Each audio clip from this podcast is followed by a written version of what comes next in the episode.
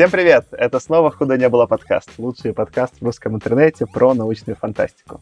Сегодня мы будем обсуждать книгу Уолтера Миллера-младшего, которая называется «Страсти по Лейбовицу». Ну, там есть несколько русских переводов. Я читал, который назывался «Страсти по Лейбовицу», или в английской версии это называется «A Canticle for Leibovitz». Книга 59 или 60 -го года, опять же, как смотреть, вышла в 60-м, копирайт стоит 59-го, можно как угодно ее воспринимать. А Хьюга получила в 61-м. И Хьюга получил в 61-м, вообще, тогда отлично. Вот прям задали э, три года диапазон. С вами сегодня я, Саша. Аркаша. И Кирилл. Всем привет. Я сегодня спрошу, какие новости, но у меня заготовочный есть ответ хороший. Какие новости? Начинай. Какие новости, Саша, у тебя? Я сегодня впервые пишу подкаст не из Москвы. Кажется, я все-таки переехал жить э, в Германию, поэтому я сижу с легкой температурой, привитый модерной, и теперь нас там ругали эти за иммигрантские словечки. Теперь скоро мои слова честно смогут стать э, иммигрантскими. Я нахватаюсь, но, похоже, немецких слов всяких. Так что да, новый сеттинг. Ну, и тогда еще не только половина слушателей тебя не будет понимать, еще и, и мы с Аркадием будем такие по контексту только выкупать. Если нас раньше ругали за англицизмы, то за что будут ругать теперь? Как это называется правильно? Германизмы, дайчицизмы. Ну, я ничего не понимаю. Ходил делать прививку, если бы мне не выдали, конечно, англоговорящего чувака, а потом русскоговорящего доктора, я бы ничего не понял, что-то там от меня хотели. А, я вот что, вспомнил, что я хотел к чему подвести к подкасту-то, что... Ну, я же до этого делал прививку русскую, ну, спутник в Москве. Я делал вообще, потому что я был белорус, меня нифига не могли нормально сделать, я делал в Чайке. И это просто какая-то пафосная клиника, я пришел, и мне как-то, ну, там все красиво, где какие-то фотографии, на стенах картины прям маслом написаны, какие-то фотографии, бодипозитив каких-то девушек из Нью-Йорка, все дела. Вот я там делал первую прививку. А тут это прививочный центр, он открыт э, посреди торгового центра, вместо какого-то магазина, и там все заставлено такими, типа, заборчиками и стеночками одноразовыми, затянутыми брезентом, и выглядит это все вот примерно как э, лагерь. Мы начали немножко играть с ребятами в новый этот Left 4 Dead, Back 4 Blood. Это вот выглядит вот как-то так. Ну, не совсем так. В смысле, конечно, все довольно ухожено. И в целом реально какая разница. Это же как бы это просто временная какая-то больница, чтобы делать прививки. Но она прям собрана вот с какими-то, с палаточками, вот с такими, типа, отгороженными штуками. И у меня такое прям было ощущение, что я немножечко в зомби-апокалипсисе участвую, и мне очень понравилось. Наверное, как в этом, как в The Division, скорее. Да, да, вот прям вот так, например, так выглядит. Ну, в смысле, все ухожено, все круто, доктора, и, в общем, даже так и должно быть. Но почему-то как-то, да, вот, не знаю, в русском контексте так никогда не делают, а, а, а в западном так делают, я прям это увидел. Это было очень интересно. Мне дали желтую карточку. Прививочный паспорт у меня теперь есть, что я, честно, привит и все могу делать через две недели. Пользуясь случаем, призову всех прививаться, кто еще не. А кто уже давно, можно еще разочек. В сумме все еще дают мороженку. О, это, кстати, прям я не знал. Я без мороженки привился. Я еще и заплатил за это денег, чтобы привиться. Правда, это смешно, кстати, мне пришлось в России заплатить денег, а тут мне сделали бесплатно. Ну, кстати, э, справедливости ради, сейчас тоже, может быть, кому-то будет полезна такая информация. Во всяком случае, осенью было так, что гражданам, условно, ближнего зарубежья, в том числе Белоруссии, бесплатно ставили на Лужниках. То есть у нас в Москве если в Москве есть несколько каких-то центров, где вот таких сам, прям самых больших, где прививки ставят в том числе э, граждан вот, в общем, союзных государств, или как это правильно называется, или СНГ. И можно бесплатно привиться, потому что как бы, цель вроде понятная, привить всех, кто в России находится. Поэтому ограничивать никакого смысла нет. Тем более, что в России, я так понимаю, нехватки вакцин вроде бы не наблюдается. Да, Аркаша, а что у тебя по новостям? Ой, да я сейчас сходу, ну, ничего, наверное, не скажу, болею тут, просто сижу. Заболел, думал, что ковид подхватил. Оказалось, это была просто ангина. Ну, уже вроде норм. Да даже непонятно, понесло или нет, как бы все равно противно. Я тут э, сгонял на международную конференцию научную в Тбилиси и впервые рассказывал на английском языке прям свою работу. И очень классненько было потусить именно, что основная прелесть то, что ты идешь в бар с какими-то ребятами, у которых такой индекс Хирша такой очень увесистый, и там в каких-нибудь э, кулуарах можно поговорить с американским чуваком, который переехал в Германию, чтобы изучать немецкий, и там применить какую-нибудь НЛПшечку. Я очень доволен был. По сути, ты ходил в бар с тоном Тадео. Да. Для тех, кто не в курсе, NLP-шечка — это не только нейролингвистическое программирование, но и Natural Language Processing. Просто, Кирилл, люди не в теме, я недавно обнаружил, могут не всегда понимать аббревиатуру, правильно? Да, обработка естественного языка, да. Ну что, книги? Да, давайте, наверное, какой-то контекст исторический зададим про самого Уолтера Миллера. Я опять, как обычно, все напутаю в датах, я поэтому общую канву перескажу. В общем, э, один роман он написал на всю, за всю жизнь, это который вот мы будем обсуждать, собственно говоря, «Страсти по Лейбовицу». Опять же, мы, наверное, это зацепим, но это видно по самому роману. По сути, это было то, что fix-up, мы уже такой термин использовали. Он написал три новеллы. Аркаш сейчас, когда подробнее пересказывать, мы поймем, что это вот они отделены каждая сроком 600 лет и повествуют про три разные периода жизни человечества. Соответственно, до этого он просто писал рассказы, по-моему, 30 рассказов публиковал до того, как э, написал этот, собственно говоря, роман. Роман опубликовался. Забавно, что это был один из первых научно-фантастических романов, который попал в мейнстримную струю. Про него написал разгромный отзыв э, Нью-Йоркер и, по-моему, Таймс. А потом, спустя сколько-то лет, 10 лет, Таймс написал уже позитивный отзыв на роман, сказав, что мы ошиблись. Но в целом он попал там, особенно, по-моему, там в Чикаго Трибюн, попал в несколько больших очень э, именно газет и журналов, которые общепопулярные, они научно-фантастические. И вот там на Википедии написано, что роман с тех пор, вот с там 60-го, 61-го, когда он был издан, он все время, никогда был все время какие-то копии в печати. То есть всегда можно было его купить свободно в продаже, что не так с большим количеством романов случилось. Это вот один из первых примеров, когда большая мейнстримная пресса помогла научной фантастике попасть в струю. При этом после этого романа сам э, Миллер как-то уже особо ничего не писал. Он пытался писать продолжение, не пошло. У него был какой-то вот этот э, writer's block, как это, наверное, по-русски. Проблема белых страниц. Проблемы белых. Ну, в общем, не мог он писать. Садился вот этот перед э, боязнью пустого листа и не мог ничего произвести. И в целом жизнь его была довольно трагичная. Он э, стал жить в какой-то момент затворником, и там ближе к концу жизни он там вообще ни с кем не общался, ни со своей семьей, ни с издателями. Пытался дописать продолжение романа, написал довольно много, написал другому писателю, которого просил, типа, за него роман закончить, чтобы он опубликовал, и совершил самоубийство. И вот, собственно говоря, за год до выхода сиквела он умер. И в целом про него там многие, например, там Джо Халдеман, которого мы потом будем тоже обсуждать э, позже, «Бесконечную войну» и «Бесконечный мир». Халдеман как раз-таки писал про него еще при жизни, что Наверное, Уолтер Миллер был такой первый писатель, у которого явно был после войны ПТСР, и это прослеживалось и в его творчестве, и в его жизни, до того, как вообще термин ПТСР изобрели. И тут просто мягкая подвязка к роману, перед тем, как ты, Аркаша, перескажешь, что он участвовал во Второй мировой, и он участвовал э, в битве за Монте... Монте... Монте-Кассино. Монте-Кассино, да. Какая была ситуация? Это в горах, я так понимаю, вот в итальянских Альпах э, шли битвы, там около года длились битвы возле этого Монте-Кассино, и очень много людей погибло, то есть там только за время основной битвы погибло 45 тысяч союзников и 20 тысяч э, немцев, а всего там за все битвы на этой территории погибло около 105 тысяч союзников. То есть это один из таких был самых важных фронтов именно вот этого, который со стороны Италии. Какая там была история, что вот это Монте-Кассино, это прям была на тот момент самая древняя церковь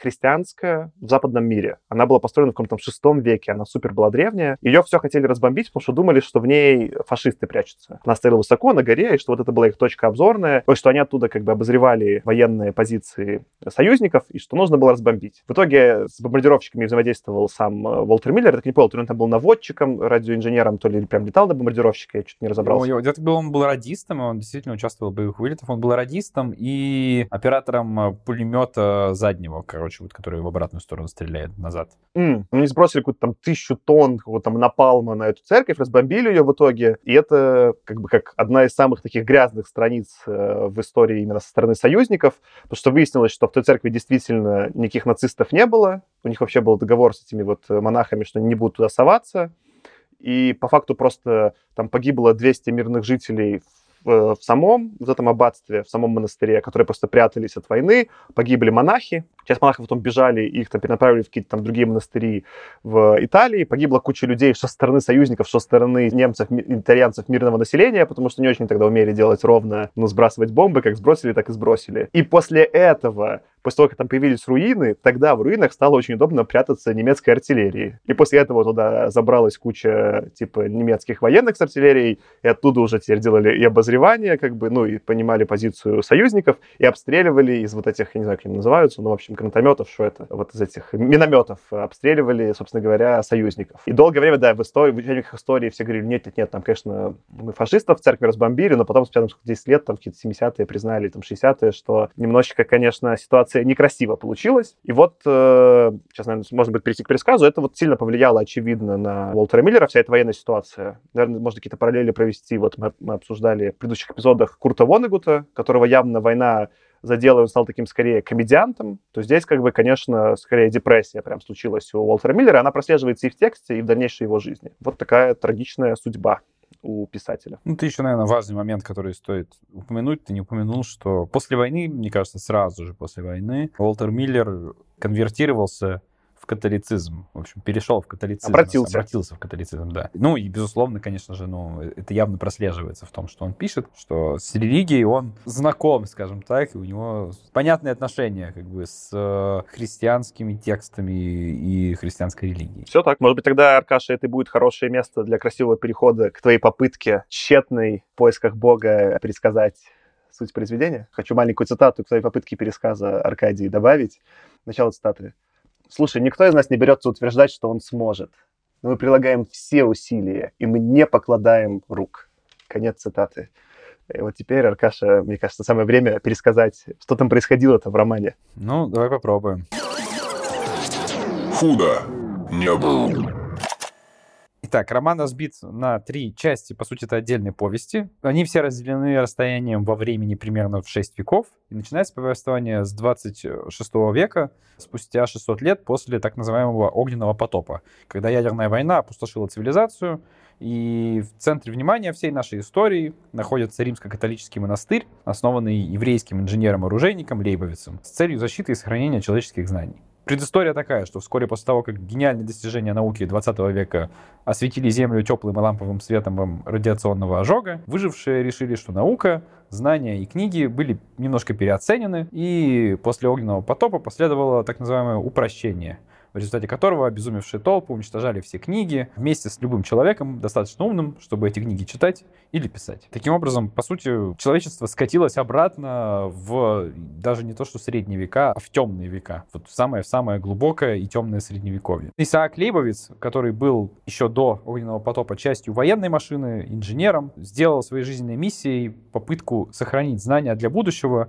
и из-за этого принял мученическую смерть и таким образом был основан основан Альбертианский орден святого Лейбовица, продолжающий, собственно, дело Лейбовица и чтущий все, что он заложил. Первая треть книги знакомит нас с постапокалиптическим миром и дает такую предысторию всего огненного потопа и миссии Ордена Лейбовица, о которых я уже сказал. Сам монастырь, аббатство расположено на юго-западе Соединенных Штатов. Орден выслеживает и переправляет в аббатство памятные вещи 20 века, пытаясь при этом не быть убитыми воинствующими простаками, которые бродят по пустошам бывших Соединенных Штатов. Главным героем этой повести становится монах Ордена Фрэнсис, который случайно во время пребывания в пустыне встречает странного персонажа, который, опять-таки, тоже случайно открывает Фрэнсису вход в сохранившееся радиационное убежище, в котором в том числе обнаруживаются бумаги руки самого Лейбовица. Слушатели рассказа Фрэнсиса, включая и аббата, главы аббатства Аркаса, немного нехотя, но все же принимают все это заявление самого Лейбовица легендарного, хотя Фрэнсис на этом даже сам не настаивает. И благодаря, собственно, этой встрече и находкам в этом радиационном убежище Новый Рим наконец причисляет Лейбовица к лику святых, делает его, собственно, святым Лейбовицем. В рамках этого события Фрэнсис как раз посещает Новый Рим, но на пути туда, ну, Новый Рим, естественно, тоже надо сказать, находится где-то где в районе Сент-Луиса, насколько я понял. А, собственно, Фрэнсис в рамках этого события посещает Новый Рим, но на пути туда оказывается сначала ограблен разбойниками, а на обратной дороге жестоко ими убит в попытке вернуть украденные реликвии. Так заканчивается первая повесть. Следующий раздел книги происходит уже в 32 веке и показывает нам человечество, наконец, выходящее из темных веков, упрощение и снова начинающее принимать знания. По сути, нам показывают новый ренессанс. В этом разделе основное внимание уделяется растущей вражде между возрождающимися светскими учеными и церковью из-за контроля и распространения технологий. Подобно нашему собственному периоду возрождения, история описывает, как наука и натурфилософия идут нога в ногу с собирающими информацию монахами, в то время как могущественные города-государства, которыми управляют полевые командиры, пытаются использовать обе стороны вот эти в поисках преимущества для самих себя. Первым основным героем здесь является аббат Дом Паула, возглавляющий, собственно, аббатство. Он, конечно, придерживается требуемых религий и приличий, но на деле он все-таки достаточно прогрессивен. Например, вот у него в подвале, в котором содержится главное хранилище знаний, так называемое меморабилия,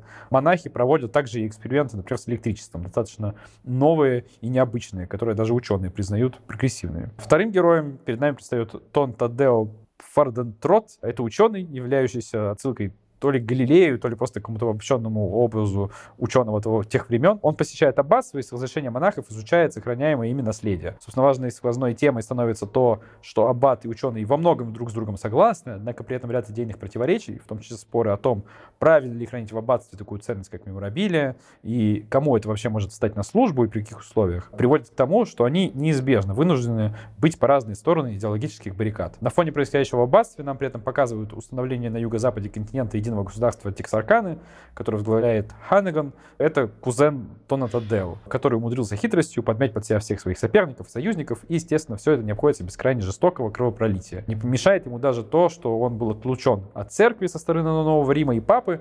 Ханнеган просто объявляет себя истинным главой новой правильной христианской церкви. При этом все продолжает работать для него. Наконец, в третьей книге, в 38 веке, последняя повесть, снова показывает нам человечество в полном расцвете своего технологического великолепия и исторической глупости. Человечество снова готово устроить на Земле еще одну ядерную катастрофу. Развелось оно при этом не то чтобы даже до того уровня, который наблюдал Миллер в свое время в конце 50-х, но продвинулось гораздо дальше, покорив и Солнечную систему, и даже основав первые колонии на ближайших звездных системах. Но все же, несмотря на это, грядет война, и силы истории снова гонят человечество, как скот, на бойню. Тон этой повести, пожалуй, самый пессимистичный и удручающий был. В общем, главным героем здесь становится аббат, снова глава аббатства Дом Зерчи, возглавляет аббатство, и целью аббатства уже стало не просто сохранение меморабилии, а сохранение всех человеческих знаний. Одной важной темой в повести становится борьба аббата с эвтаназией, которую активно продвигает государство для безнадежных жертв ядерных атак. А второй темой становится осуществление плана, извините за латынь,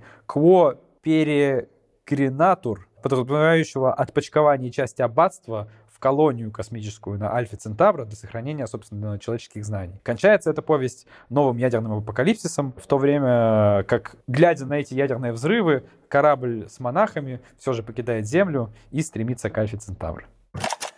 Спасибо, Аркадий, за прекрасный пересказ. И тут я воспользуюсь, э, так сказать, чтобы продолжить его красиво. Когда вот монахи, собственно отправляются к Альфа Центавре, то последний из них, который стоит и смотрит на ядерный взрыв, он снимает свои сандалии и стряхивает с них э, песок, и дальше закрывает, собственно говоря, шлюз перед тем, как отправиться. И я нарыл, это первая отсылка к Библии, которую я понял сам. Я даже прочитаю, нашел это, это, это Евангелие от э, Матвея, там 10.14, э, я не знаю, там, что это, наверное, это стих 10, я не понимаю, как это нумеруется, в общем, 10.14, и там такая цитата, «А если кто не примет вас и не послушает слов ваших, то, выходя из дома или из города того, отрясите прах от ног ваших. Ну, я думаю, что мы еще поговорим про отсылки к Библии, и в том числе то, как на это влияет перевод на русский язык и прочтение на английском. Но для начала я, раз уж ты, Саша, не спросил, спрошу я. Как вам? У, мне было очень странно.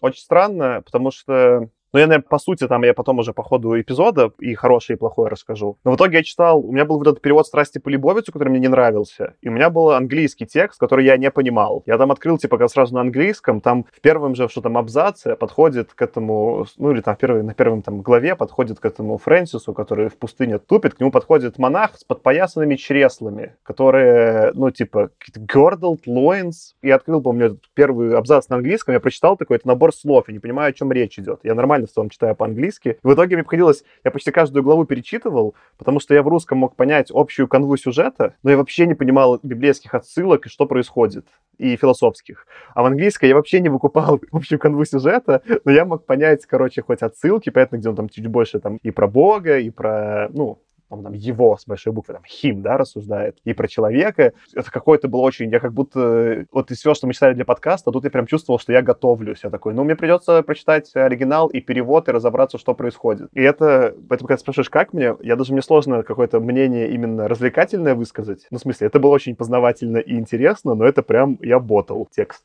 Я вот тут добавлю, что про познавательность и интересность это правда, это было действительно очень познавательно интересно, но все же это читалось немножко тяжеловато, потому что я параллельно чтению страстей по Лейбовицу, Лейбовицу вообще, по-моему, правильно, но неважно.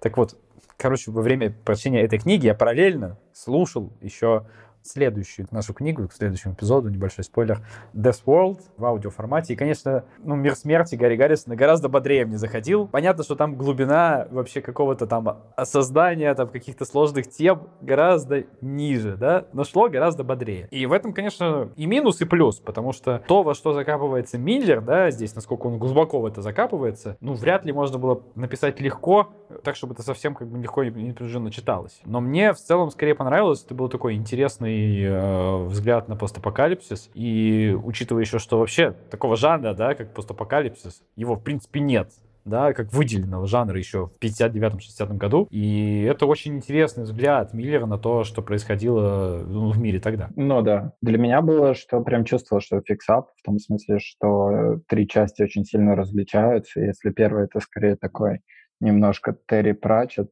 постапокалипсисе, где он прям временами разрывные шутки добавлял, то потом мы как будто наблюдаем немножко прогрессирующую депрессию и посттравматический синдром, собственно, Миллера, и под конец это уже такие братья Карамазовы на минималках, где он просто сидит и такой размышляет о Боге, о том, что жизнь — это страдание, и как с этим страданием жить, и почему именно там, Бог его там прислал и так далее. Ты же начал про эти страдания Бога. Я Карамазовых не читал, это единственная книга, которую хочу Достоевского прочитать, как раз, чтобы с этим разобраться. Меня удивило, насколько у меня религиозная тема не вызывала отторжения. То есть помните, мы там когда читали кого-то там Азимова или кого-то, даже когда они такие мои более атеистичные взгляды выражали, у меня все равно тема вызывала отторжение за счет какой-то плоскости ее передачи. А тут прям, я даже если не понимал местами, к чему Миллер отсылается, было какое-то вот, да, понимание, что глубина рассуждения присутствует. И когда вот то, что там ты упомянул, Кирилл, то, что ты, Аркаш, там в конце он уже рассуждает, там, есть ли жизнь страдания или нет, это могло быть либо очень пошло, либо очень неуместно. А в данном случае это скорее было просто сложно читать из-за ну, неприятностей контекста, но в целом это было и в тему, и уместно, и это меня очень удивило. Надо еще сказать, что как будто у самого Миллера он прям не такой, то что католик-католик э, классический, в том смысле, что у него видно его инженерное прошлое, какое-то образование, видно, что он сам эту тему во многом там как-то с двух сторон подходит, и у него вот это переосмысление его, оно как будто достаточно глубокое, что он многие вещи не принимает, только типа, ну вот в книжке написано, ну, значит, так и есть. А прям по ней тоже видно, что у него вот это его научное сталкивается с каким-то теологическим, и это тоже очень интересно наблюдать. То, что он не самый классический католик, говорит хотя бы то, что в одном абзаце на Википедии с принятием католицизма пишется о том, что также в 45 году он женился на своей жене, с которой у них было четверо общих детей, а в 53 году полгода жил с другой женщиной, так что, в общем, что не очень похоже на прям такого классического католика, конечно. Я хотел отметить, что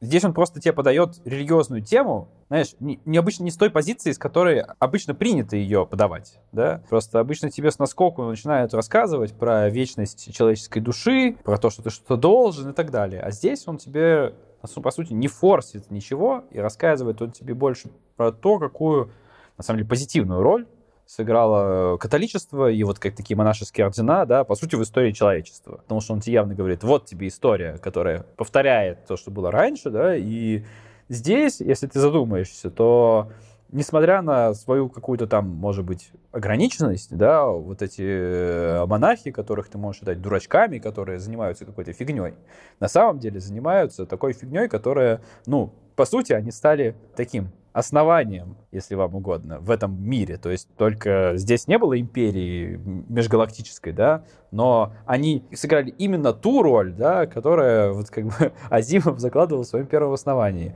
Они благодаря тому, что они сохранили знания, сохранили некоторый такой вот как бы объект культуры, несмотря на то, что они даже до конца его не понимали, они при этом очень сильно приблизили начало вот этого нового мира. Другой вопрос, хорошо это или плохо, это, наверное, отдельная тема, про которую мы отдельно сейчас поговорим, но конкретно здесь христианство и вот этот монашеский орден играет очень важную и позитивную роль. Я согласен, да, что роль позитивная и в то же время как бы без форса, и это интересно интересно. То есть я иногда себя ловил, что я такой на стороне монахов выступаю. Даже понимая, какие они местами, как ты правильно сказал, такие ограниченные люди или такие не очень далекие, я такой, не-не-не, мы тут, конечно, за монахов болеем. Мне интереснее будет развить, вот э, ты подметил это сравнение с основанием. Я думал, что когда читал эту книгу, я трех авторов вспоминал. Один это, конечно, Азимов, и ты правильно заметил, что основание, и по сути вот, я тоже не помню, как на латыни назывался их план с космическим кораблем, это вот очень похожие сущности. Вторую параллель, которую я заметил, это я про Блиша много думал, и про его города в полете. Там он как бы ты пользовался как раз цикличностью истории от этого Шпенглера, если я не ошибаюсь. А тут явно... Это многие подмечают, это, это в целом литературный анализ, э, что к этой теме часто возвращался в своих произведениях Миллер, в данном случае в рассказах и вот в этом романе, что он как раз-таки верит в цикличность истории. И здесь он с разных ракурсов в это заходит, но это как бы такой основополагающий да, момент. И дальше я вспоминал Рэя Брэдбери,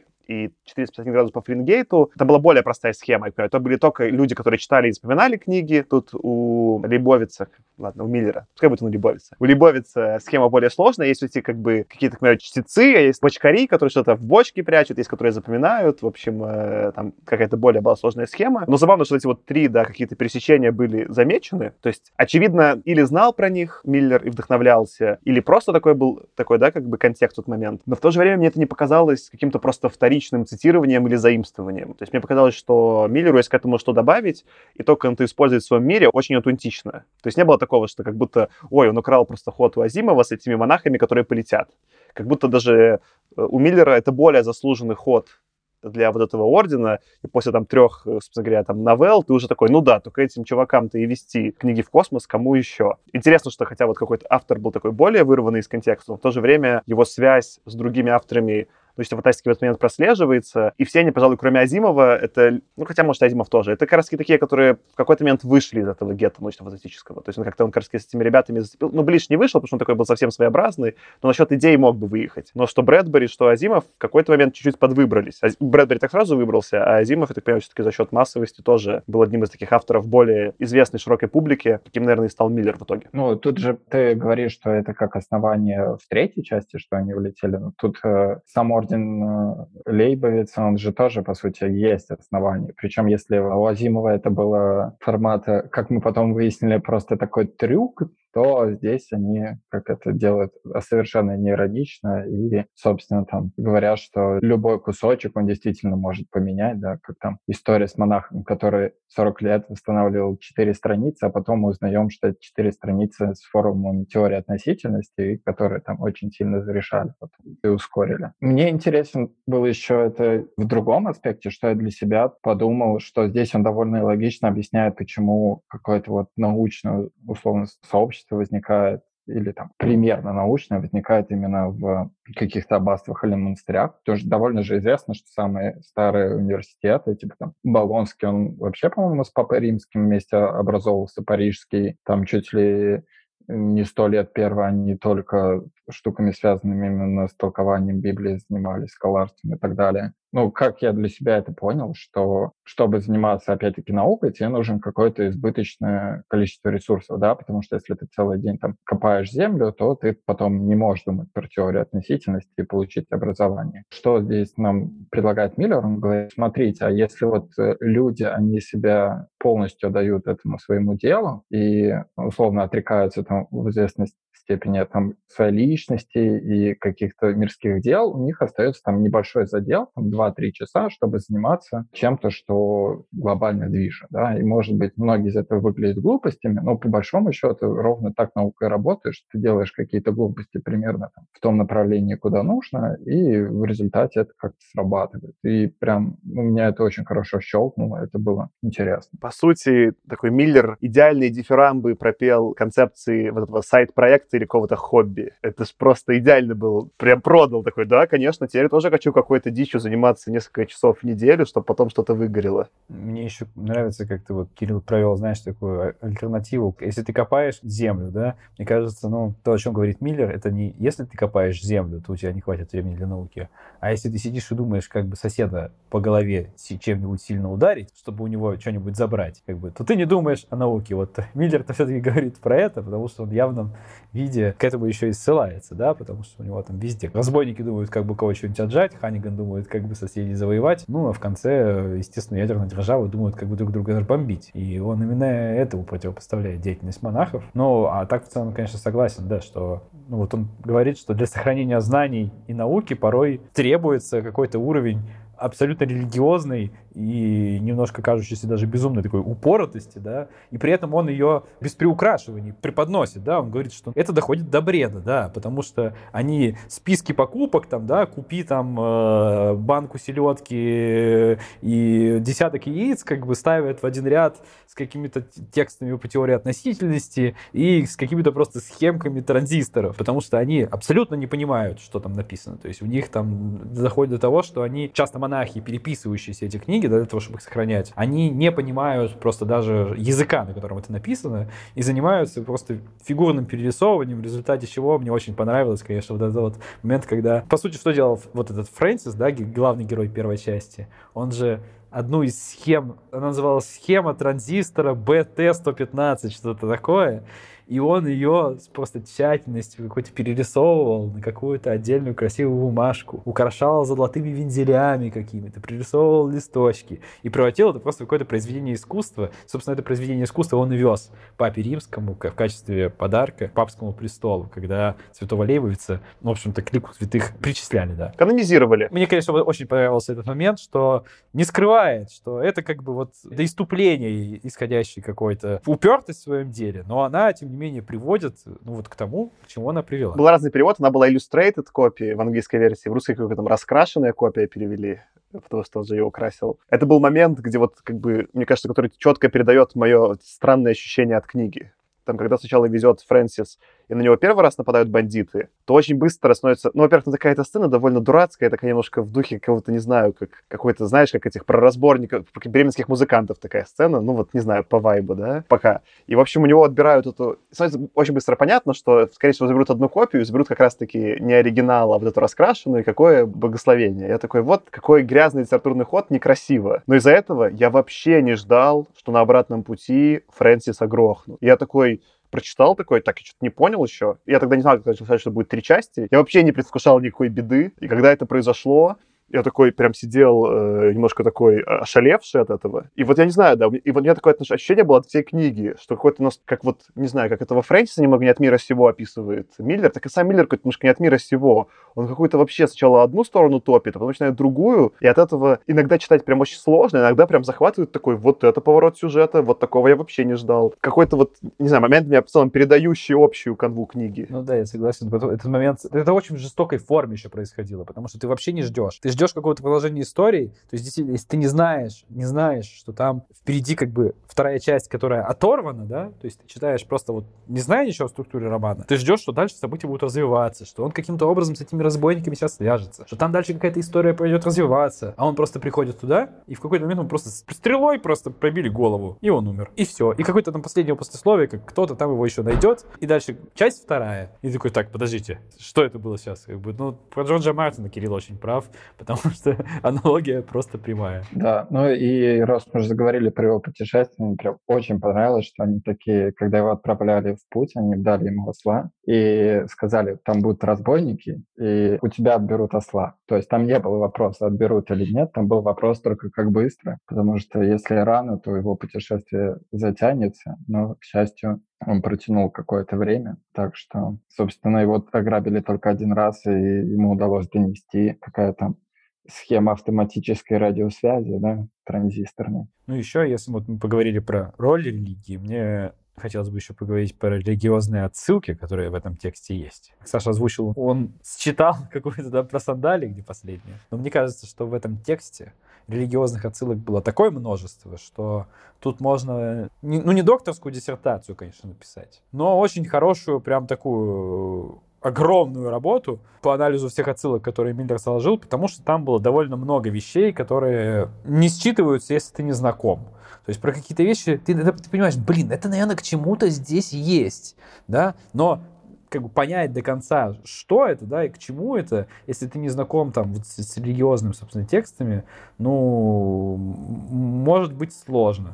И я так понимаю, Саша, вот ты еще по поводу переводов, да, как бы э, на это обращал внимание, потому что вот есть история с переводами Библии, но я думаю, ты лучше сам расскажи. Это более важно, когда мы будем Дюну обсуждать, да, что, я так понимаю, в Америке в какой-то момент, в каком-то 19 что ли веке появился, там, или там в 18-м канонический перевод Библии на английском. Он, конечно, на староанглийском, но всем понятен. И поэтому его легко цитировать, потому что все понимают, что там 200 лет в языке, живут одни и те же фразочки. Они уже во все, в литературу проникли примерно в той же форме, и все их понимают. А в русском, я так понимаю, не было долгое время. Сначала все было на каком-то там старославянском, это было нечитаемое, потом появился синоидальный перевод, или как-то синодально он называется, я сейчас напутаю, совсем там в конце 19 века. А потом революция подоспела, и он не успел закрепиться просто культурно. Поэтому в России всегда это проблема для переводчика, красиво перевести. Потому что ты не можешь перевести на русском так, чтобы было понятно, на что конкретно ссылается автор. В английском можешь.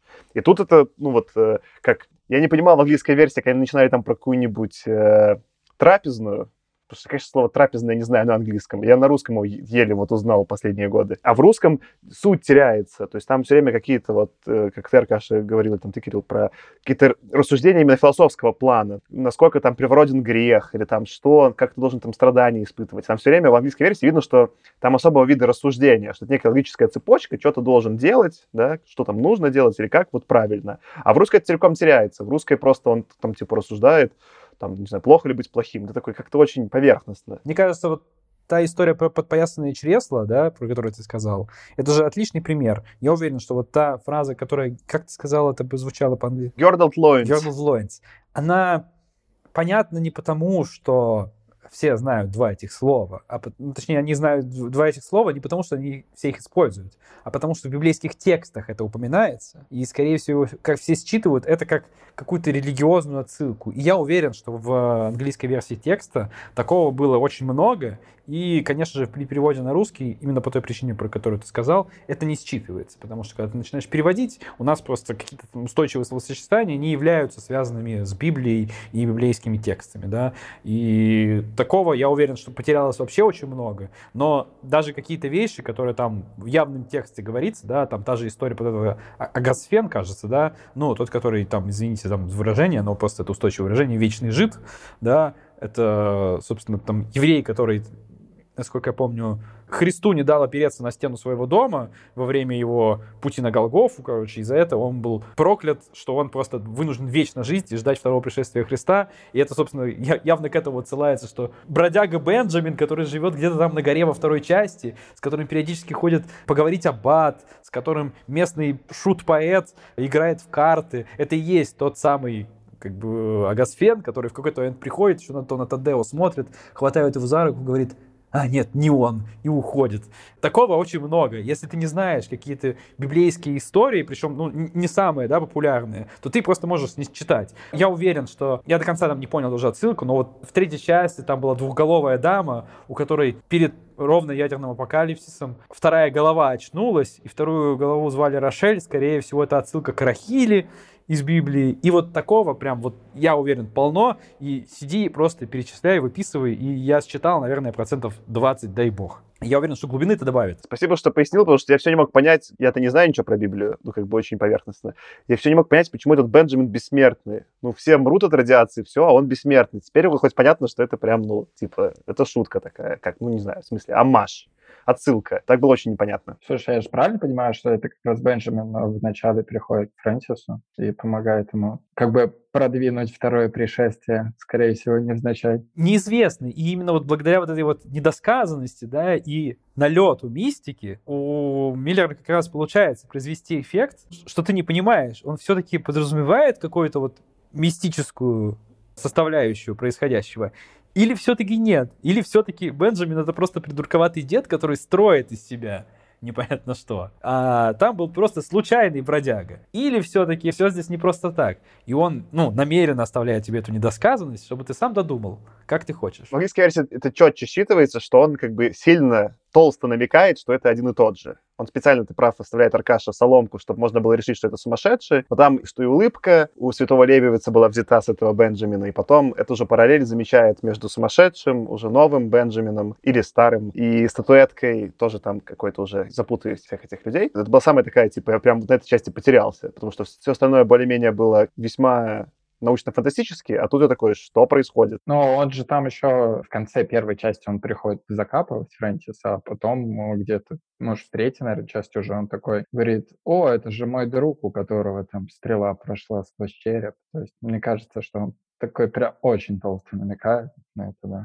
Ну, может быть, но явно он не говорит, потому что я до конца все равно тогда не понимаю. То есть, если это есть этот самый Гасфен, то это одно лицо со, с самим Лейбовицем? Или Лейбовиц все-таки другой персонаж? Ну, намеренно он все-таки нагоняет здесь, мне кажется, непоняток, чтобы у тебя не складывалось в одну стройную картину, что он явно вот это имел в виду. Он делает это намеренно, и мне скорее это понравилось. Ну, в целом такой прием он много там чем использует, что он тебе все время, вот, не знаю, там, даже когда спор в э, третьей части между, собственно говоря, новым аббатом и врачом, они там дискутируют про эвтаназию, окей или не окей. И спор же такого же вида. Немножечко он тебе то за одну сторону топит, то за другую, и ты можешь в обе, оба аргумента согласиться, и до последнего момента непонятно, что произойдет с женщиной и с ее ребенком. Вот это прям такая есть недосказанность, постоянная недосказанность. И она усложняет чтение, но местами, вот как, как у Мартина, оставляет такое, что будет, вообще непонятно, что следующее произойдет, вообще непонятно. Худо не было.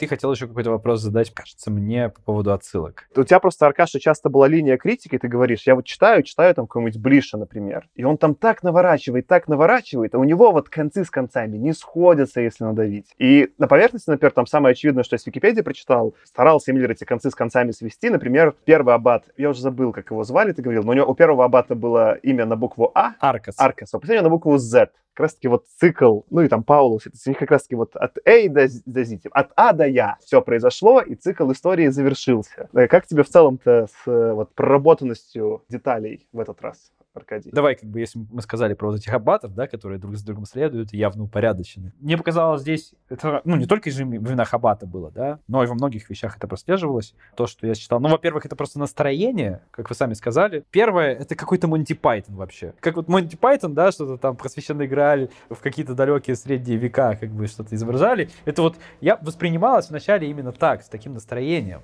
Во второй настроение уже было другим. То есть ты чувствовал вот это какое-то электричество да, между ними, между Аббатом и Тоном Тадео, которые, с одной стороны, согласны, а с другой стороны, напряжение все равно какое-то есть, и у тебя автору удается это напряжение передать. При этом над тобой нависает какая-то угроза, он ее очень неявно обозначает, да, то есть он там у него такие кусками вставлено то, что происходит с этим, собственно, Ханаганом, что происходит в других ближайших королевствах. Тебе до конца не рассказывают, в чем суть, но именно это и играет на создание настроения. Во второй части у тебя настроение уже такое тревожное, а в третьей это прям очень угнетающее и давящая атмосфера, то есть он тебе очень ловко это создает. То есть реально, я чувствовал вот какую-то, знаешь, давящую неизбежность чего-то плохого, что может произойти. Может быть, не произойдет, но как бы все равно на тебя давит.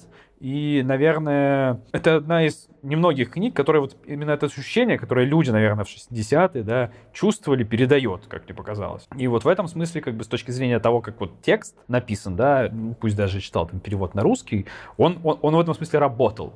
И вот это вот нагнетание напряжения, усиление этого напряжения со временем, оно очень хорошо сложилось в ну, какую-то общую картину, и это вот в рамках которой этот фиксап работал, да, то есть это не просто слепленные рассказы, это именно упорядоченное повествование. И еще вот мне понравилось, если мы говорим вот про то, как склеились, да, три вещи. У нас же каждая из повестей кончается актом насилия. Причем актом бессмысленного достаточно и бестолкового насилия. При этом ну, уровень этого насилия эскалируется с каждой повестью и эскалируется как раз соответствующе тому, на какой уровень технического прогресса общество развилось. То есть сначала у нас общество уровня средних веков, где ничего не умеют, ничего не знают, и, собственно, у нас уровень насилия, как бы, которым кончается история, это просто стрела, поткнувшая голову монаха Фрэнсиса. По второй части это уже там какая-то кровавая разборка между кланами, которые друг друга просто крошат ни за что, и люди просто гниют на поле боя, ну, умирают, и стервятники пытаются их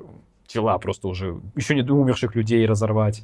А в третьей части, ну, собственно, ядерный апокалипсис. Ну, что тут говорить? Что можем, да, то и творим. И в этом, конечно, есть пессимизм, да, который нам толкает Миллер всю свою книгу, что, ну вот, человечество как бы уровень технологий развивает, а получается все время в итоге одно и то же. И в этом смысле, да, его вот этот fix-up, да, работал. Знаешь, я с тобой согласен. Я думаю, что еще книжка именно взлетела, потому что как раз вот ты в начале сезона говорил, что хочешь посмотреть, как люди будут реагировать на ядерную вот эту истерию, все на какое-то холодное противостояние и так далее. И мне кажется, в принципе, вот это хорошо передавало настроение в обществе, да, когда у тебя там, не знаю, 40 лет назад закончилась одна мировая война, 15 лет назад буквально у тебя Вторая мировая война, где очень много людей, которые ты лично знаешь, э, там были, и ты сам, собственно, летал, да, и они там, не знаю, ты там со своими товарищами видел, как э, тысячи тонн падали на аббатство, да. И сейчас еще спустя вот буквально не так много вдруг обнаруживается, что есть какое-то ядерное оружие, которое может, собственно, уничтожить все, и понятно, что люди очень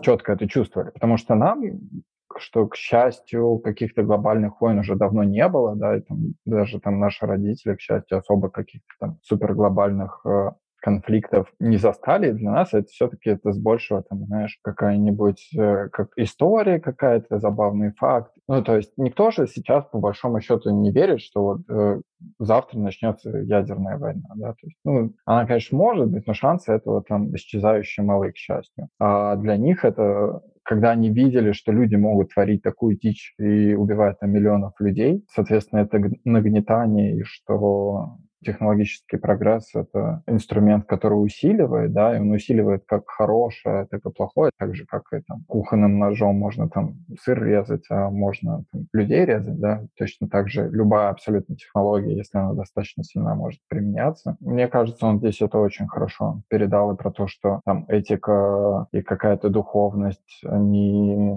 важны прежде всего как второе направление, такое перпендикулярное, которое это все как-то собирает и добавляет ему смысла. Я даже про цитатку выписал. Она будет на английском. Я стал записывать и на русском, но просто там, где по-русски очень плохо звучало именно смысловое, я английскую выписывал. Тут такая будет цитата. It never was any better. It never will be any better. It will only be richer or poorer.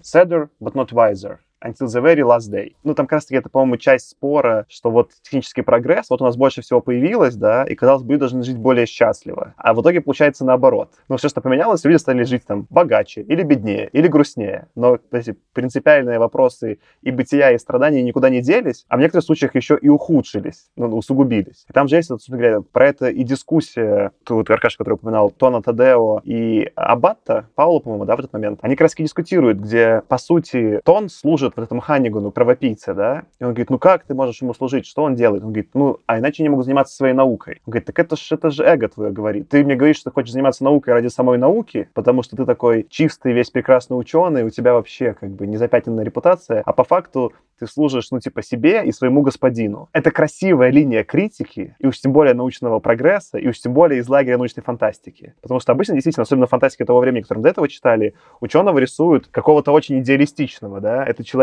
без э, изъянов, который только ради великой идеи чем-то занимается. А потом оп-оп-оп, и какие-то оппенгеймеры начинаются. Ну, в общем, короче, Оппенгеймер потом вроде одумался, да, он потом расстроился, что бомбу построил и вроде занимался политической деятельностью.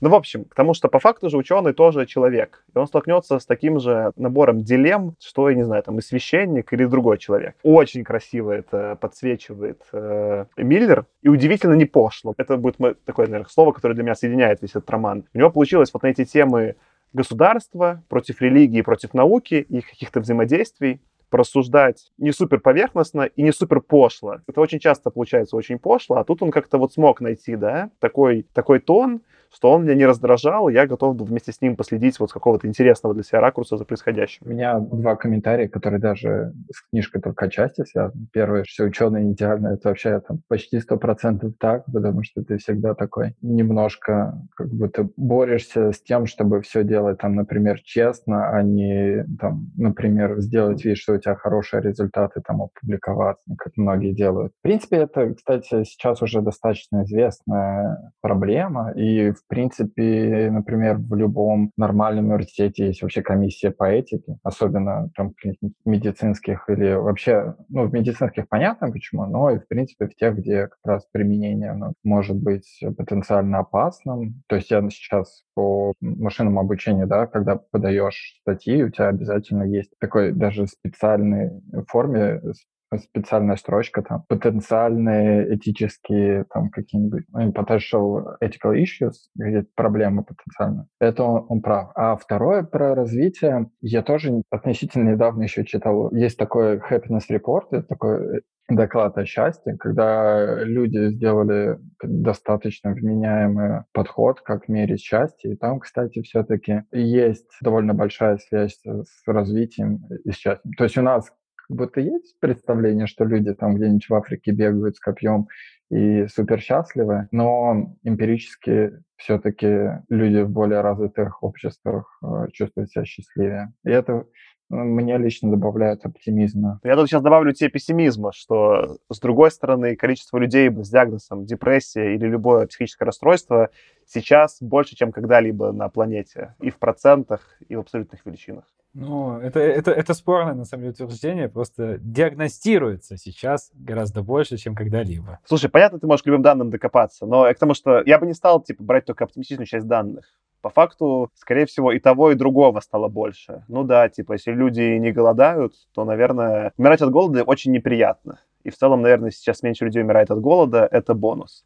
Но я думаю, экзистенциальных проблем так людей и добавилось в некотором смысле, потому что проблемы, которые он озвучил, экзистенциальные, проблемы бытия, ничего не может сделать э, потребление, более того, он может сделать хуже если ты в критическом обществе занимаешься потреблением, можно очень сильно под этого подрастроиться, потому что там никакого смысла под этим не имеется. А продается это как какая-то философия, хотя это такой очень потребительский материализм. И не знаю, это часто, это, опять же, ты хорошо, Кирилл, сказал, что это сейчас все известно. Сейчас известно, типа, уже все таки поняли, ну да, что-то ученые какие-то неидеальные люди тоже косячат. Или что-то там как бы, ну, наверное, да, голодать э, плохо, да, но в целом с депрессией что-то тоже надо делать. Прикольно, что Миллер это в 60-х что-то понимает, когда еще, ну, ничего не понятно из этого еще. В философской среде понимание про много из этого еще только вот, только сейчас начнется. Когда там Кун напишет э, теорию научных революций, когда там, в 60 каком-то пятом, то есть это вот, это вот, вот только-только пойдет. Про депрессию это тоже, знаешь, еще с какой точки зрения интересно, что сейчас, например, больше людей с какими-то генетическими заболеваниями, потому что там раньше все эти люди там умирали в каком-нибудь младенческом возрасте или каким-нибудь пороком сердца, а сейчас там лечат, и они там живут какой-то это, и, в принципе,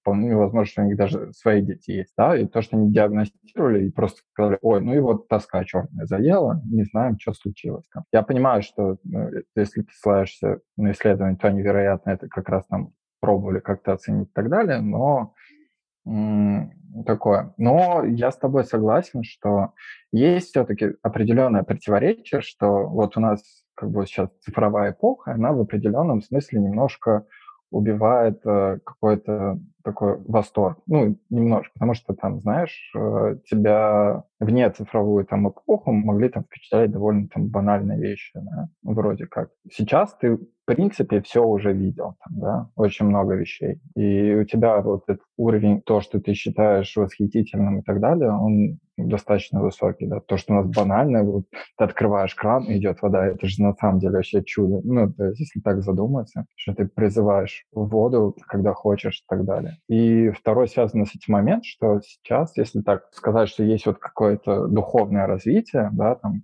то, в принципе, раньше там все ходили там в церковь, и все-таки там думали о чем-то, о вечном или так далее, да, так или иначе. То, что тебе там какой-нибудь батюшка что-нибудь расскажет, и там каждое там, воскресенье придешь, ну, все-таки, не знаю, там полчаса подумаешь, да, или там. Сейчас этого нету. С одной стороны, может быть, это и хорошо, потому что тебя выпустили из рамок, но это как будто все равно появилась пустота, которую надо в определенном смысле чем-то заполнять. Ну, видишь, ты как материалист рассуждаешь. Ты говоришь, что появилась какая-то пустота, а я скажу, что хуже стало. С философского сделаю заходы. Там про это же, по сути, есть дискуссия последнего аббата с э, ученым. Медик говорит, давайте мы всех быстренько заэвтаназим, а то они как-то умрут без мучений.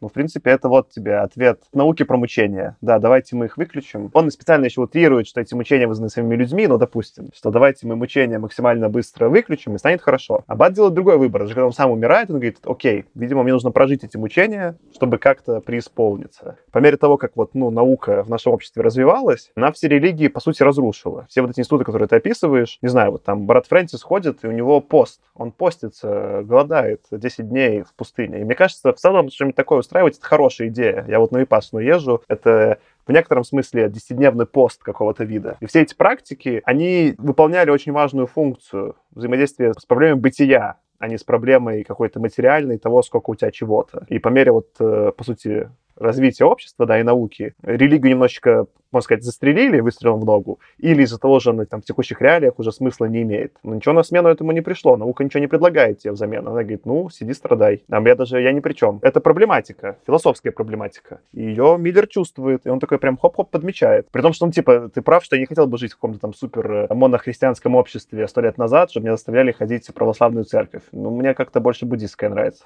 Ну да, кстати, я еще вот наверное, пока читал, я тоже про это думал, что как бы и христианство про страдания, и буддизм, в общем-то, про страдания, да, потому что там что, первое правило, что страдания существует, страдание жизнь, жизнь страдания. У меня ощущение, знаешь, э, страдания христиан на примере спорта. Вот мы с Аркашей бегали, ну, бегаем там, да, то есть Аркаша полумарафон. Марафон пробежал я тоже, ты там тоже какую-то пятерочку. Но мы этим занимаемся формата как физкультурники. То есть, да, мы как бы немножко страдаем, но вот прокачиваемся, да. И это для меня какой-то определенный смысле буддизм. То есть ты вот учишься адаптироваться. А христианство — это когда у тебя есть какой-нибудь тренер такой советской закалки, когда он тебя просто заставляет бегать, пока тебя будет выворачивать. И это там типа происходит каждый день. И, ну, вроде как во втором случае ты, конечно, получаешь какие-то лучшие результаты, но вот мне, наверное, первый подход ближе. Про это есть большая там про буддизм. Ну, я меньше знаю про христианство, хотя чем больше узнал про православие, на самом деле мне больше нравилось. Если поехать какую-то там церковь не московскую и посмотреть, как что там люди внутри делают, как это происходит, это очень, ну, типа классная штука на самом деле. Но про буддизм такая есть проблема, да, что ты, по сути, ты что заявляешь? Ты говоришь, что практики, которые предлагает христианство, и в данном случае буддизм, они имели какое-то место для того, контекста, в котором они находились исторического. Когда вокруг, не знаю, какое-то совсем безумие и войнушка, там что-то происходит, вот этот уровень страданий, который тебе предлагает религия, он был уместен. Ты говоришь, а в наши дни, когда я сижу, у меня уже есть зум, я могу с ребятами созвониться, еще что-то, он уже не уместен. И это отчасти верное высказывание, оно отчасти из этого еще увеличивает пробел, да, что действительно контекст изменился, что делать с этим непонятно. Ни религия не справляется, ни наука. То есть была надежда, что мы сейчас, ладно, контекст религии пофиг, мы его научным заменим. Не получилось. Теперь есть идея, давайте адаптируем какой-нибудь религиозный контекст к нашим реалиям. Он там, не знаю, читал этого бачелора, он все пытается натянуть э, буддизм на экзистенциализм. Он берет там какого-нибудь Фрома и говорит, да Фром это то самое, что и буддизм, ща, ща я вам покажу, ща, ща. Ну, получается, честно говоря, так себе, потому что не совсем то же самое. И проблема только зреет, да, как бы вот эта проблема экзистенциальной пропасти, она вот, what она имеется. И старый инструмент действительно уже не работает. И ты как будто критикуешь, Кирилл, скорее старый инструмент, ну и можно такое сделать, линию критики. Но дело-то сейчас что? Лучше не появилось. Ну, в смысле, тот инструмент может и говно, но текущий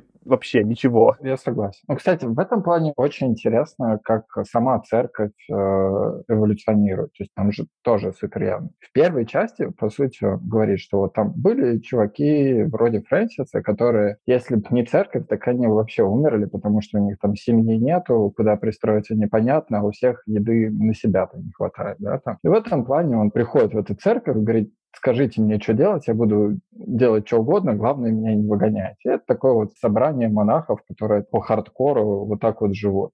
Второе, это там уже видно, что, соответственно, она прокачалась и является каким-то центром культуры определенной, да, и науки в том числе, и она там достаточно богата, и вот, не знаю, грамотности учит городок рядом. А в третьем, как показывается, что она старается быть каким-то моральным компасом для государства, которое уже само по себе гораздо сильнее и которое вроде как напрямую даже в этой церкви не требуется. Да? То есть оно как 17-летний подросток, который такой, да я все сам знаю, уже хорош меня учить. Вот эта эволюция, она прям такая хорошая. Я, кстати, ты сейчас про эволюцию рассказывал, я не успел немножко, Каша, к твоему комментарию. Ты когда рассказывал про этих умирающих в конце каждой части персонажей, как бы орудия убийства становились все более как бы массовыми и все более технологичными, но в описании Миллера доля страданий человека только увеличивалась. Фрэнсис умер мгновенно, с пулей в животе, сколько там, полдня мучился, ну сколько-то, несколько часов мучился поэт, а уже как бы лежащий под облучением аббат, он прям долго мучился, прям дни, наверное. Ну там, скажем так,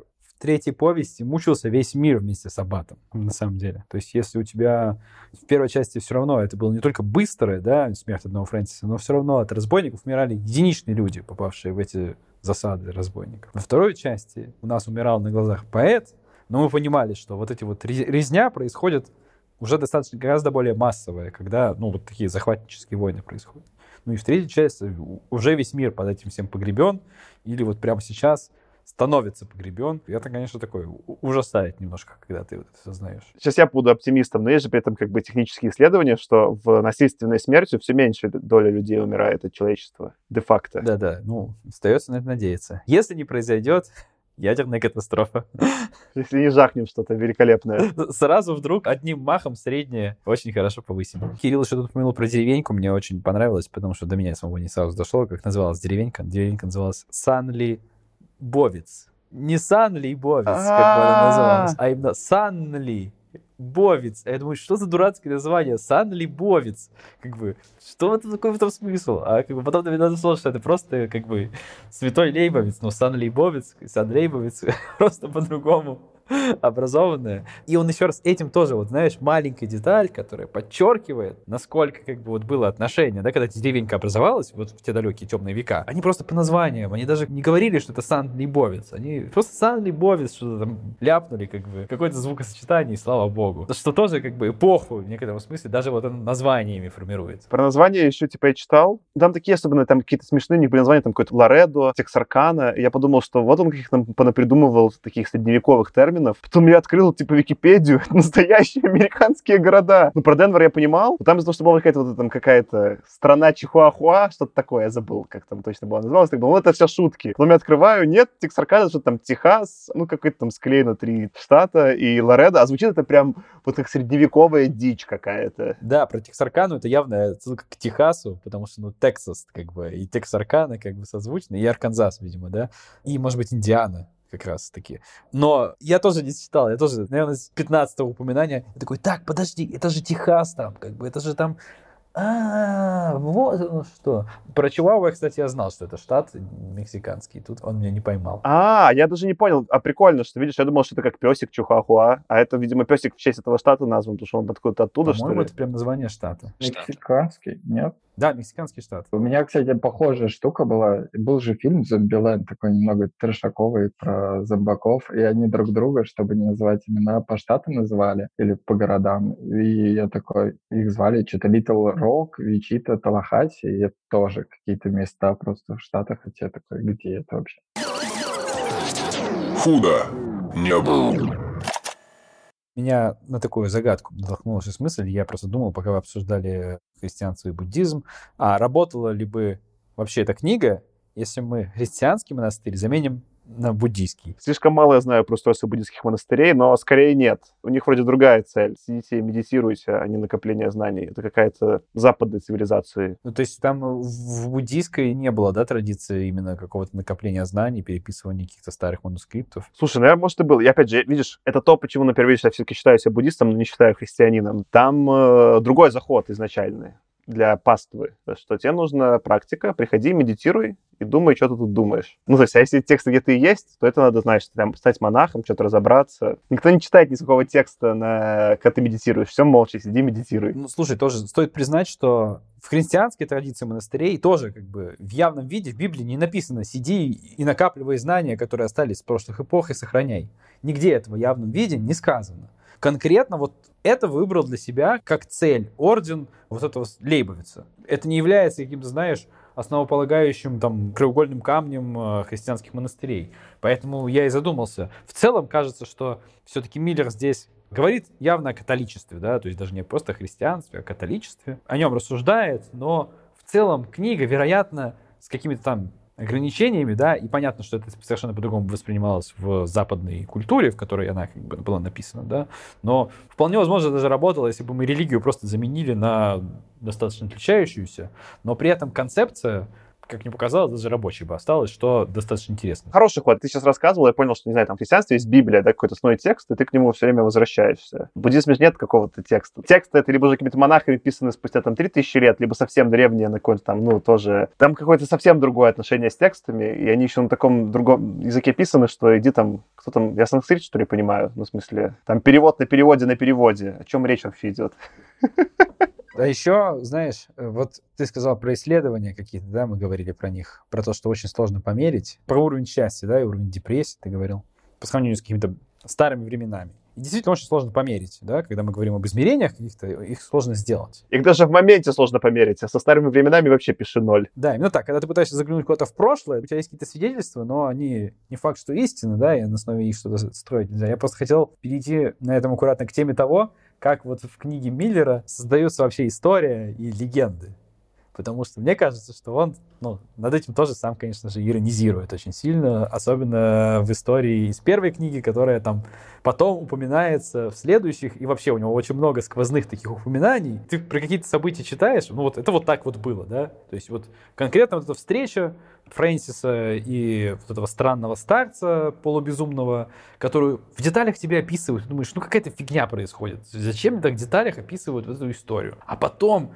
начинает этот Фрэнсис рассказывать, что было. Ему говорят, все, давай расскажи, что было. Он рассказывает. Он ничего не подразумевает, да, что он встретил святого Лейбовица. Все таки блин, это же точно его было явление, как бы. Как бы теперь это вот, вот выставить так, чтобы точно как бы поверили. И все начинают, как бы вот, все верят в то, что это было явление Лейбовица больше, чем сам Фрэнсис. И чем больше проходит времени, да, тем больше это становится какой-то легендой. И сам Фрэнсис уже становится почитаемым, ну, не в лике, конечно, святых, но, по-моему, там в третьей части Аббат уже вспоминает, или кто-то, или во второй части, там Фрэнсис, его причислили к святым или нет, как бы в итоге. А Фрэнсис, ну, ну ничего не сделал. Ну, он умер мученической смертью, конечно, да, за дело церкви, но в общем-то, как бы, Фрэнсис был жертвой обстоятельств во многом. И достаточно интересно, как эта история пишется, и, мне кажется, отношение вот Миллера к этому была довольно иронизирующая. Ну, ты в целом хорошо подметил, что там несколько было раз моментов, когда вот он в конце описывает события, а потом через 600 лет на них ссылается, и там вот было такое же про Тону Тадео, там что-то там было потом про глаз, ну там непонятно какой это был из ученых, то ли тот, то ли тот тон, все тоже там, ну, подзабыл. Ну, примерно канва верная, но суть потеряна. Да-да-да, оказывается, что там помнит этот глаз, который просто у кого-то как реликвия остался, а потом как бы, да, там какой-то вершеплет, про которого писал Аббат. Да не, это точно не оно. Мне это, знаешь, чем еще, типа, как это как просто как срифмовалось? Ну, ты вот рассуждаешь про именно искажение какой-то там исторической информации. Там интересно был ход, когда просили у Тона Тадео пересказать суть его теорий. Я даже цитату выписал, сейчас прочитаю. Начало цитаты. Вы хотите, чтобы я объяснил суть нашей работы максимально простым языком? А что-то вроде этого, если возможно. Так оно и бывает, Тон Тадео рассмеялся. Неподготовленный человек читает тексты, относящиеся к натуральным наукам, и думает, ну почему он не может объяснить все простым языком? Он не может понять, что материал, который он старается усвоить, и так уже написан максимально упрощенным языком для этой темы. В сущности, большая часть натурфилософии — просто процесс лингвистического упрощения, попытка изобрести язык, при помощи которого можно было бы передать смысл половины страницы уравнений. Для их изложения на простом языке потребовалось бы не менее тысячи листов. Конец цитаты. Он еще вот про это с такой, типа, тоже с научной точки зрения заходит, что, ну, смешно, как эти монахи пытаются сначала там вот перескать эту историю, что было явление, так и потом уже более новые монахи. Ты нам сейчас просто объясни, да как-то это все понятно, да? На том математика иногда и потребовалась, потому что ничего не понятно, что вот, ну, это и есть. Например, такое еще с философскими текстами что там ну, нельзя прочитать, как этот пересказ философии, учебник по истории философии, и понять, о чем чуваки думали. Придется идти к первоисточникам и читать какой-то там длинный трактат кого-нибудь, Аристотеля или кого угодно, смотреть, чем он там разгонял. Потому что, похоже, это такое свойство, да, что иногда нельзя выкинуть, чтобы стало компактнее. В общем, это в целом тема Миллеру интересна явно, как вот информация передается, как она хранится, как она искажается. Это интересно в плане, что в программировании каждые пять лет приходит какой-нибудь чувак и такой говорит, ребята, я придумал, давайте сделаем такую штуку, чтобы менеджеры могли просто написать текст, и она бы выдавала там готовый продукт. Там все еще разбираются года два, а потом оказывается, что оптимальный способ это просто там, на языке программирования написать, потому что это и так там, самая выразительная штука. Слушай, еще про тексты про буддизм, конечно же, у них есть святые тексты, там, типа, слово Будды и, там всякие сутры и так далее, но они просто не так тебе активно, наверное, их продвигают, то есть они такие, ну, вот поделай какую-нибудь практику, а вот там слово Будды ты можешь почитать или поспрашивать, но не так активно. Это в целом и круто. Во-первых, мне это нравится, что мне меньше пихают. Во-вторых, как бы буддизм же это же путь, медитация, да? Информация пока вот как случае с Тоном Тадео, пока ты не понял, например, язык математики, ты не догонишь, чем он говорит. Так и в буддизме. Ты сидишь, медитируешь, спустя, не знаю, там год медитации ты догоняешь что-то, первую строчку. И ты такие, вот такая строчка. И ты такой, а, ну да, это реально имеет смысл. Если мне ее сказали до года, я такой, вы бред какой-то несете. А там потом, я понимаю, чем дальше строчки в тексте, тем больше десятков лет нужно, чтобы до них добраться, до некоторых наверняка не доберусь. Так э, зачем? Еще рано дорасти сначала. Если возвращаться еще к одной теме, которую мы чуть уже упомянули и обсудили, я хотел, знаете, что отметить, что третья часть, которая в современности происходит, да, несмотря на то, что Миллер ее писал в свое время в 60-е, даже в 50-е. А действие он переносит куда-то там, ну, относительно нашего момента, с точки зрения развития человечества, относительно нас, во всяком случае, да, в будущее, да, когда там кто-нибудь уже там долетел и до Марса, и, и даже до ближайших планет. На удивление, на удивление, вот то, как он передает военную истерию, царящую в мире, да, вот эту вот холодную войну, какие-то странные очень короткие, вырванные из контекста куски интервью военачальников. Вот это все воспринимается, ну, прям очень реалистично и очень легко вот переносится на, текущий момент. Легко в это поверить, что это может происходить. Вот в 50-х могло происходить такие диалоги, которые он там написал, да, и то, в какой вот, все вот то, что на периферии событий в аббатстве происходит. Это легко переносить и на нас, на нашу текущую реальность и на какое-то там потенциальное вымышленное будущее. И, конечно, это тоже лишний раз подчеркивает, ну, не знаю, если не правоту, как бы, да, но подчеркивает ту мысль, которую Миллер пытался донести, про эту вот цикличность истории и про некоторую, может быть, обреченность человечества даже. Мне еще в этом смысле понравилось, как э, эта книжка, она как бы замыкает «Звездный десант» Хайнлайна и «Звездный десант» фильм. Потому что в первой части нам говорили, ну вот в книжке мы говорили, ну, насилие иногда нужно, да. Во второй это просто обстебали, а здесь как бы он тебе говорит, ну, конечно, насилие нужно, а потом у тебя там, не знаю, ребенок э, с радиоактивными ожогами бегает и каких-то таких детей. Все как бы более серьезно в этом плане интересно получилась такая триптих у нас. Ну, это да, да. То есть как бы, даже не просто ребенок с радиоактивными ожогами бегает, а все, что ты можешь уже выбирать в этой ситуации, это просто заставить этого ребенка страдать или остановить его страдания. А больше у тебя и выбора-то нет.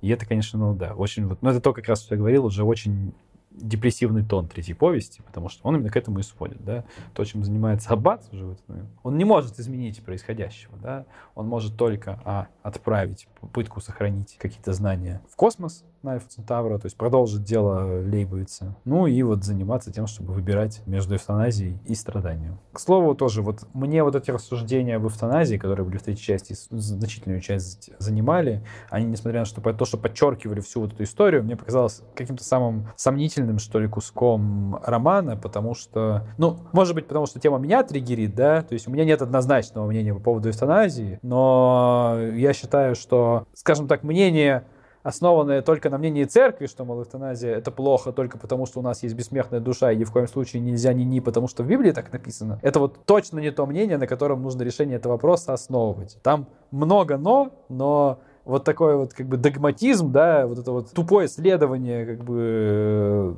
Библии, может быть, для кого-то звучит оскорбительно, я извиняюсь, но тем не менее, оно в этом вопросе только такое мнение создает, мне кажется, с которым, ну, невозможно спорить, как бы, и оно не решает проблему. Вот, поэтому мне показалось, что вот этот вот кусок рассуждений был, хоть создающим атмосферу, но все-таки слабеньким, и, возможно, без него было бы лучше. Я понимаю, о чем то Он, типа, из 2021 такой читается наиболее архаичным, наверное, по сравнению с тем, что происходит в книге.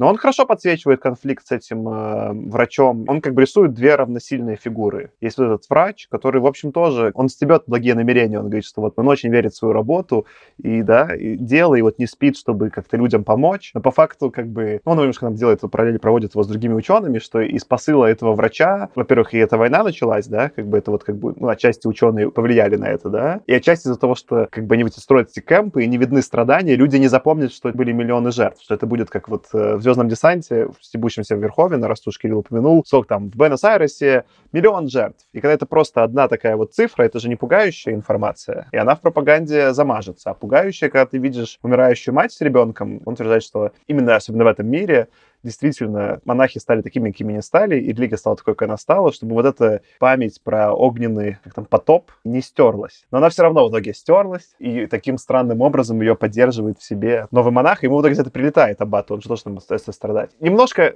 вот это, к сожалению, использую типа английское, да, heavy-handed чуть-чуть было, да, чуть-чуть вот это было так немножко слишком напористо и натужно подано, согласен, этот кусок, но он как бы абсолютно в конве всего происходящего. Я не так, чтобы от него подгорел. Я еще думал, ты сейчас про это рассказывал, что видишь, депрессивный был кусок. В целом книжка довольно понуро депрессивная, я согласен. Но я как-то от нее не так расстроился, как от Вонегута. От Вонегута я прям помню, как он настолько меня в это погрузил, что я прям приуныл ужасно. А тут как бы тон у нее грустный, она не поменяла при этом мое настроение, да, то есть оно не стало там хуже или лучше, я просто там, ну, где-то о людях стал думать хуже, где-то лучше, но мысли были донесены, депрессия у меня не вызвана. Вонегут мне такой, ну, пошли на дно, все, привет, привет, Саш, смотри, я тебя взял за ногу, ныряем. И мы прям нырнули. Слушай, ну, я не знаю, мне вот Вонегут все было проще как раз воспринимать, потому что, может быть, мне самому лично такой стиль, знаешь, Вонегутовский чуть ближе, быть желчным, ерничающим говнюком, как бы при необходимости, а потом, как бы, когда уже вот побыл, от этого легко абстрагироваться и перестать быть, отыграть такую роль. Поэтому мне чуть проще было его воспринимать. А здесь мне как раз более давящая и более депрессивная атмосфера оказалась от этой книги. Худо не было. Ну, последний, наверное, вопрос, который хочу вам задать. Про надежду. Как вам кажется, по мнению Миллера, есть какая-то надежда у человечества или нет? Судя по всему, на Земле, по мнению Миллера, человечество обречено на эту цикличность, безумие, насилие и повторение истории. Но я до конца, на самом деле, не понял, поэтому я вас спрашиваю. Его мнение по поводу того, что может вообще с человечеством произойти дальше, вот в рамках этой экспансии к звездам. Обречено ли человечество повторять историю всегда и везде? Или, по мнению Миллера, есть шанс? Слушай, он же там, по-моему, даже упоминает, что если ты улетишь на другие планеты, там как раз за счет того, что сложнее жить, да, и не так халявно, то люди вынуждены по сути, быть более принимающими, то есть более эмпатичными местами и не устраивать такую фигню. Потому что когда ты живешь условно на необъятной земле, ты такой, ой, ладно, убиваем друг друга и так далее. А если ты там, ну, условно, там Марсе, у вас какие-то куполы, которые все там пару квадратных километров, ты такой, ну, наверное, убивать людей будет не так умно. И что за счет как раз вот этих ограничений, возможно, он надеется, что что это сломает как систему. Вот этот баланс, что разорвет цикл и будет лучше. Мне кажется, тут можно провести грустную параллель. Вот Аркаша спрашивал, про, числе, часть про эвтаназию ты ругался, но сам же Миллер-то в итоге суицид совершил. И, по сути, как бы он не топил за католическую часть и не выступал на стороне Донна, там, Зерчи, Зерчи, я не могу их отметить имена, сорян. В итоге он не оказался оптимистом сам про это. И роман его продолжение — это не про будущее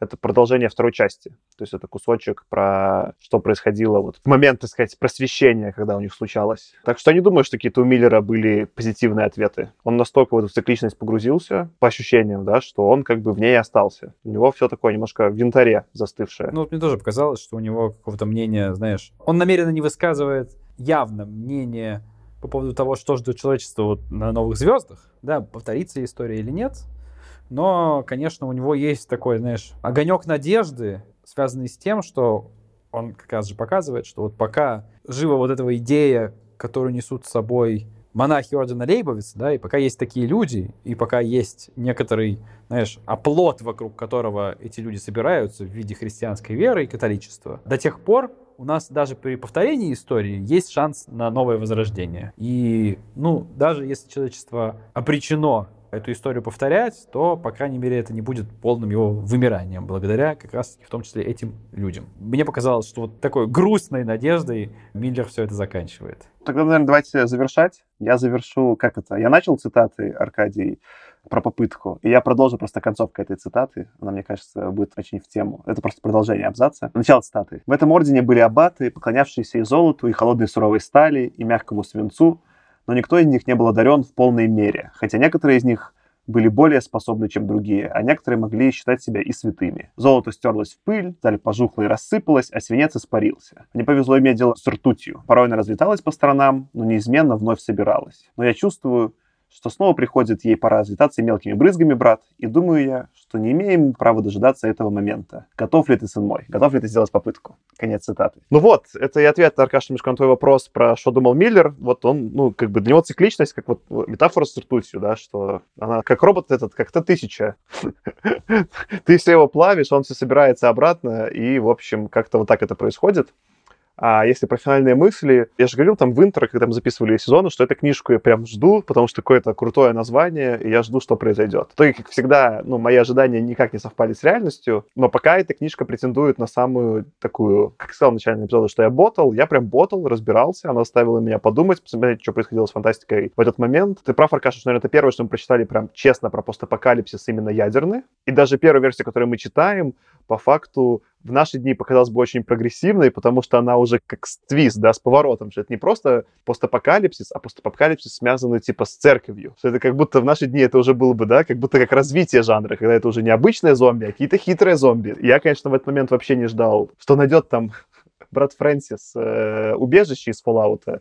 Вообще не вот этого я ждал, э, читая книгу. Наверное, на этом и закончу. Меня много раз Миллер удивил. Я не знаю, что я думаю про книгу, но он прям несколько раз меня старательно удивил. Это уже хороший результат. Я хочу сказать, что местами ну, кроме философской, все-таки реально прям шуточки хорошие были, потому что шутка про то, что в убежище лучше дверь делать внутрь, открывающуюся, иначе ее может завалить. И главное, что я вынес из этой книжки, что все-таки, если вы боитесь эм, ядерного апокалипсиса, лучше ехать куда-нибудь в Новую Зеландию, потому что весь постапокалипсис, он где-нибудь в Америке происходит, поэтому лучше держаться от нее подальше. Ну, я тут, не знаю, могу сказать, что мне в целом мне в целом понравилось. То есть это был необычный действительно опыт и неоднозначный прочтение этой книги. Я бы, наверное, не рекомендовал эту книгу просто людям, которым а, подскажи что-нибудь почитать из фантастики интересное, да, но я бы точно рекомендовал ее тем, кому интересно поразбираться вот в истоках жанра, в разных вот вариантах того, что вообще было и откуда растут ноги у того, что мы видим сейчас, потому что, мне кажется, он как-то повлиял да, может быть, там явных отсылок там, мы не увидим, хотя, может быть, увидим на него, но мне кажется, это такой очень интересный образец того, как жанр собственно, варился, да, вот в начале 60-х, в конце 50-х. Я бы рекомендовал прочтению, если интересно вот прям поразбираться. Я поставил 4 звездочки. Я сначала даже хотел поставить 3, потом понял, что нет, но все-таки тему прям он много зацепил. Интересно, было о чем подумать, было что поизучать. И мне даже было жалко, что у меня не хватило времени вот поискать какую-нибудь прям работу чью-нибудь, да, про то, как кто-то анализировал все отсылки, которые вот закладывал Миллер э, к Библии, что это значило и так далее, как это все собирается в единую какую-то концепцию у него. Вот у меня не хватило на это времени, я уверен, что это можно точно найти, что такое, и вот это интересно было бы почитать. Можно добавлю, что это одна из многих книг из нашего подкаста, про которую есть диссертации научные. И даже на Гудриц в одном из первых отзывов там какая-то девица, ну, в смысле, женщина рассуждает, что, ох, перечитала в третий раз Лебовиц для курса по литературе, который я веду. Это прям такая книга.